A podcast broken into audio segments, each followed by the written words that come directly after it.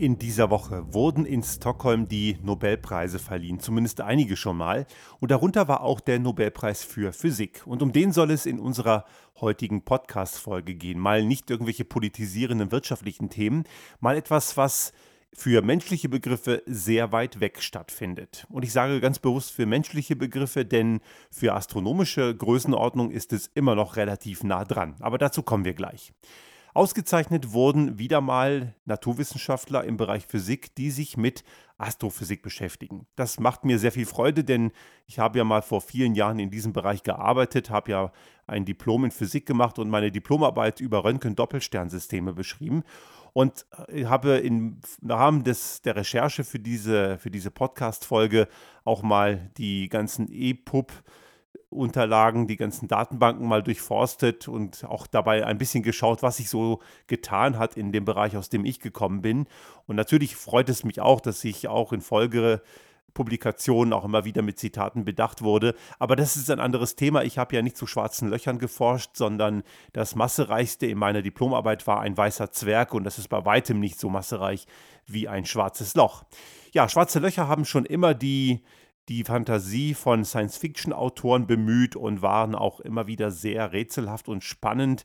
Und ein schwarzes Loch ist eigentlich gar nicht so mystisch, wie man glaubt. Aber das Spannende ist, man kann es so einfach eben gar nicht sehen. Genau genommen, man kann es selber gar nicht sehen. Und daher war es auch nicht verwunderlich, dass vor einigen Monaten, also im letzten Jahr, eine großartige Darstellung, eine Entdeckung auch in den Populärmedien sehr viel Aufruhr erzeugte, nämlich die visuelle, die erstmalige visuelle Darstellung eines schwarzen Lochs. Mit visueller Darstellung muss man allerdings hier eher unterscheiden. Es geht hier eher um eine radioastronomische Darstellung. Man hat also die Wärme, die Hitzeenergie darstellen können, und zwar um das schwarze Loch herum, denn das schwarze Loch selber kann man ja nicht sehen. Man kann hingegen durchaus die strahlende Materie in der Beschleunigungsebene rund um das schwarze Loch erkennen. Und das konnte man mal visuell im Licht des radioastronomischen Spektrums darstellen. Und diese Veröffentlichung von einem internationalen Forscherteam, wo auch die Astronomen der des, der Universität Bonn vom Radioastronomischen Institut dort mit einem, die haben, betreiben auch das Deutschlands größte Radioteleskop auf dem Effelsberg. Vielleicht kennt man das aus Abbildungen. Die waren dort eben auch daran beteiligt und die haben ein super massives schwarzes Loch im Zentrum dieser Galaxie M87 dargestellt und dokumentiert mit einer Masse von 6,5 Milliarden Sonnenmassen. Das ist schon eine ziemlich ordentliche Menge. Eine Sonnenmasse, und man rechnet hier immer mit Sonnenmassen, weil man könnte die ganzen Nullen gar nicht dahinter schreiben. Eine Sonnenmasse sind knapp 2 mal 10 hoch 30 Kilogramm. 10 hoch 30, also eine 2 mit 30 Nullen dahinter. Das ist also eine Normgröße in der Astrophysik und diese Sonnenmassen sind immer ein Vielfaches für die Darstellung größerer Systeme. Und dieses supermassive schwarze Loch ist mal wirklich bildlich dargestellt worden, aber um diese Sensation, und viele haben erstmal an das gedacht, ging es bei der dieswöchigen Nobelpreisverleihung eben nicht. Es ging um was relativ nah dran, ein Objekt, was relativ nah an uns dran ist, nämlich das schwarze Loch in unserem Zentrum der Milchstraße, in dem wir uns befinden. Allerdings nicht nur. Die Hälfte des Nobelpreises geht an Roger Penrose. Einige werden ihn vielleicht kennen. Er hat einige sehr populärwissenschaftliche Bücher veröffentlicht und hat mathematische Methoden entwickelt, die zeigen konnten, dass es ein schwarzes Loch im Universum grundsätzlich geben kann. Selbst Albert Einstein, der Begründer der Relativitätstheorie, hat oft daran gezweifelt und auch Albert Einstein hat nebenbei gesagt nie einen Nobelpreis für seine Relativitätstheorie bekommen. Er hat einen Nobelpreis bekommen, allerdings für den inneren Fotoeffekt. Vielleicht wird also durch die dieswöchige Ehrung auch ein bisschen, ein kleines bisschen Albert Einstein die Ehre zuteil, aber das nur am Rande. Roger Penrose jedenfalls war in der Lage, bereits 1965 mit seinen mathematischen Modellen zu zeigen, dass schwarze Löcher möglich sind. Zehn Jahre zu spät für Einstein, denn er ist schon 1955 verstorben. Aber man sieht, wie lange gewisse Ereignisse manchmal zurückliegen, bis sie Nobelpreismäßig geehrt werden. Also bei Roger Penrose ist das eben schon einige Jahrzehnte her. Aber er hat eben die Grundlagen gelegt. Im nächsten Schritt ging es nun darum zu zeigen, dass es sie wirklich gibt. Es ist ja immer so in Naturwissenschaften, es gibt eine Theorie und man versucht dann mit einem experimentellen Beweis zu gucken, was daran stimmt. Manchmal ist es auch umgekehrt. Man findet eine Beobachtung, ein Experiment und muss schauen, welche Theorie passt dazu. Und wenn es keine gibt, muss man versuchen, eine neue zu entwickeln, denn das Experiment zeigt ja einen realen Umstand. Und hier reden wir natürlich auch von einem realen Umstand erst dann, wenn es reproduzierbar möglich ist. Das ist ganz klassisch Naturwissenschaft. Sie lebt eben vom Widerspruch. Und dabei gab es zwei Forscherteams, die unabhängig voneinander im Kontext unserer Milchstraße versucht haben zu zeigen, ob wir ein solches schwarzes Loch auch wirklich belegen können. Neben der Arbeit, die ich vorhin schon genannt habe, die ein, ein schwarzes Loch visuell dargestellt haben, gibt es Arbeiten, die fanden schon viel früher statt und auch über einen längeren Zeitraum. Und dabei wurden, wurde die andere Hälfte des Nobelpreises an zwei Forscherteams, eins in den USA um Andrea Gass von der University of California geehrt, die unabhängig voneinander das gleiche taten wie Reinhard Genzel in Garching beim Max-Planck-Institut, das ist hier bei München. Das ist eine sehr spannende Arbeit, weil sie eben einerseits für astronomische Verhältnisse um die Ecke ist. Wir reden hier von einer Entfernung von etwa 26.000 Lichtjahren von hier ins galaktische Zentrum. Und dort geht es um die Frage, ob sich im Zentrum unserer Milchstraße, also unserer Heimatgalaxie, und die sieht aus wie eine ganz typische klassische Spiralgalaxie, so richtig schön mit zwei ineinander geschlungenen Spiralarmen. Und die Frage war immer, gibt es im Zentrum ein schwarzes Loch? Und diese Frage ist deswegen spannend, weil man ja erklären will, warum einige Milliarden Sterne, und um die geht es ja hier, die, um, die in dieser Galaxie versammelt sind, wie die zusammengehalten werden. Da muss also etwas im Zentrum sein, was relativ massereich ist.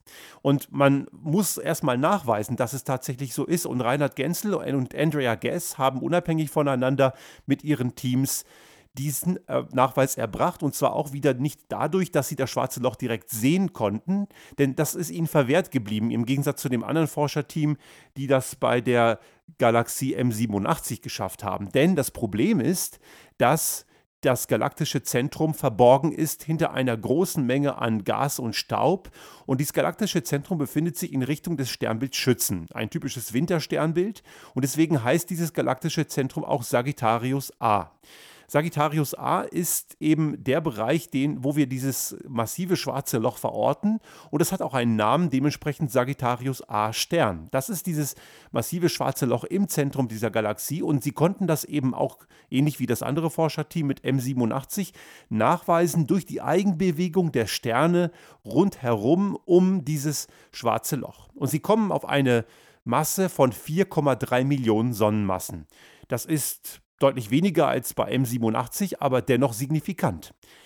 4,3 Millionen Sonnenmassen, also ein schwarzes Loch im Zentrum, das unsere Galaxie, so vermuten wir, zusammenhält. Und unsere Galaxie mit einer Gesamtausdehnung von 100.000 Lichtjahren und einem ja, Bereich von dunkler Materie drumherum im sogenannten Galaxienhalo. Wir wissen ja nicht ganz genau, wie groß Galaxien tatsächlich sind, denn wir sehen nur den im sichtbaren Licht strahlenden Teil von Galaxien. Es gibt ja noch sehr viele weitere dunklere Elemente rundherum. Man spricht hier vom sogenannten eben Galaxienhalo, der eben noch sehr viel größer sein kann.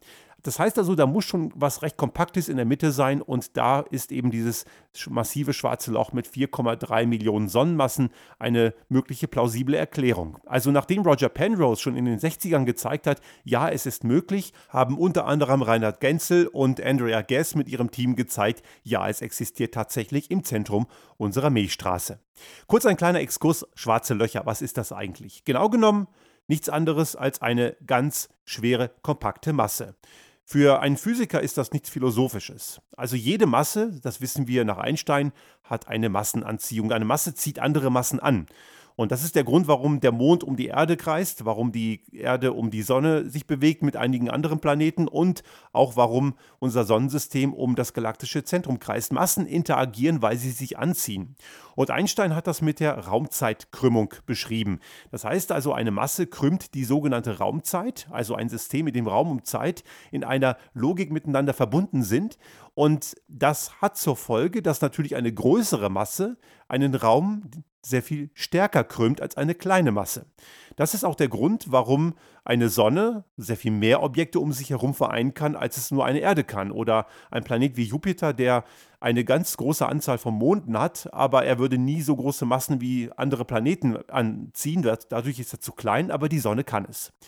Das heißt also, je massereicher, desto mehr Anziehungskraft. Soweit, so gut. Das ist die einfache Logik. Beim schwarzen Loch kommen wir in einen Bereich der sogenannten Singularität. Dort ist die Masse so kompakt, dass nicht mal Licht dieser Masse entweichen kann. Und Licht hat eine sehr hohe Geschwindigkeit mit 3 mal 10 hoch 8 Metern pro Sekunde, also verdammt schnell unterwegs das Zeug. Und Dazu kommt, dass in einem schwarzen Loch Raum und Zeit ineinanderfallen. Das bedeutet also, auch Einstein hat in der Relativitätstheorie gezeigt, dass je schneller man sich bewegt, die Zeit immer langsamer geht. Also wenn v gegen c, also v Geschwindigkeit gegen die c Lichtgeschwindigkeit strebt, läuft die Zeit t gegen 0. Das bedeutet, in einem schwarzen Loch gibt es keine Zeit mehr. Da spricht man eben von einer solchen Singularität. Das heißt, wenn der Nenner gegen Null strebt. In der Mathematik wissen wir ja, durch Null kann man nicht teilen. Und das passiert auch da nicht, aber es wird eben verdammt klein, ganz, ganz, ganz, ganz klein, immer weiter Richtung Null und dadurch entsteht eben diese Singularitätsbeziehung. Und das ist das Besondere an schwarzen Löchern. Und damit ein schwarzes Loch existieren kann, braucht es eine große Masse. Wie entstehen die? Das bedeutet, ein schwarzes Loch muss irgendwie ganz viel Masse in sich vereinen. Und das geht im Wesentlichen dadurch, dass Sterne irgendwann mal sterben. Sterne haben ja nur eine begrenzte Lebenszeit, weil sie einen Brennstoff haben, der endlich ist. Im Fall unserer Sonne ist das Wasserstoff und Wasserstoff wird dort zu Helium fusioniert und dabei dehnt sich die Sonne etwas aus, wird allerdings im Laufe ihres Lebens immer größer, weil Wasserstoff weniger Platz braucht als Helium. Und irgendwann mal müsste die Sonne, um weiterzuleben, die Heliumfusion zünden. Aber dazu reicht ihre Masse nicht aus.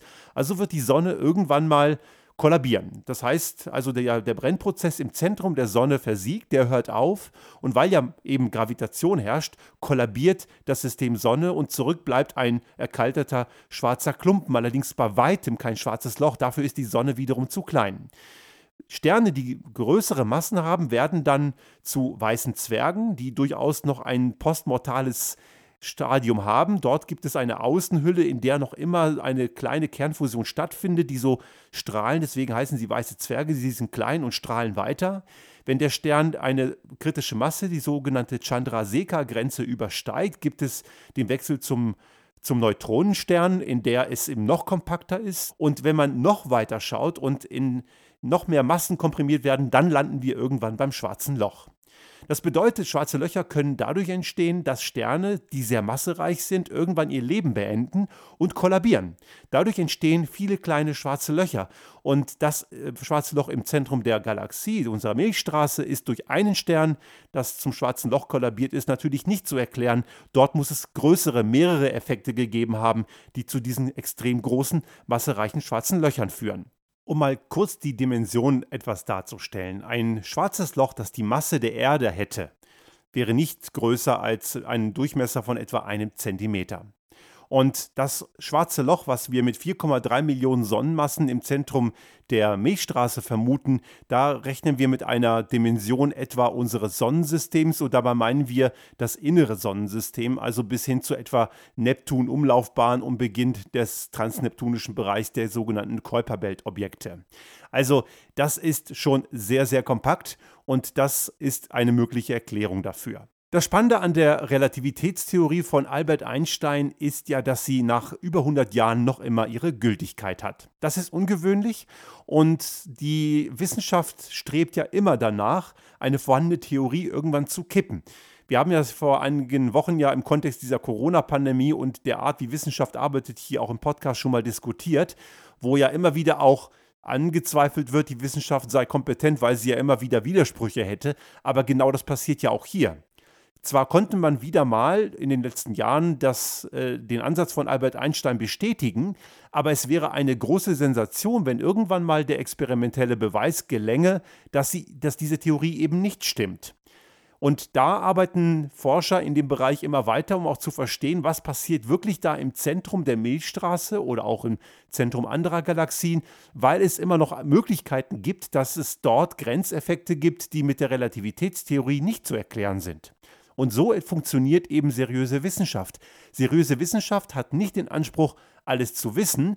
Und irgendein schlauer Mensch hat ja auch mal gesagt, je mehr der Mensch weiß, weiß er eigentlich, dass er gar nichts weiß. Das bedeutet, mit der Beantwortung der Fragen, um die es jetzt in diesem Nobelpreis ging, sind eine Vielzahl neuer Fragen entstanden. Und das ist ganz normal und das ist auch gut so. So entsteht eben ein neues Weltbild, eine Evolution des Wissens. Und auch wenn diese Erkenntnis, für die diese drei Wissenschaftler den Nobelpreis bekommen haben, im Alltag für uns so erstmal nicht erkennbar ist, so erweitert sie doch massiv unser Weltbild. Und deswegen ist ein solches Wissen und eine solche Erweiterung unseres Wissens sehr, sehr wertvoll.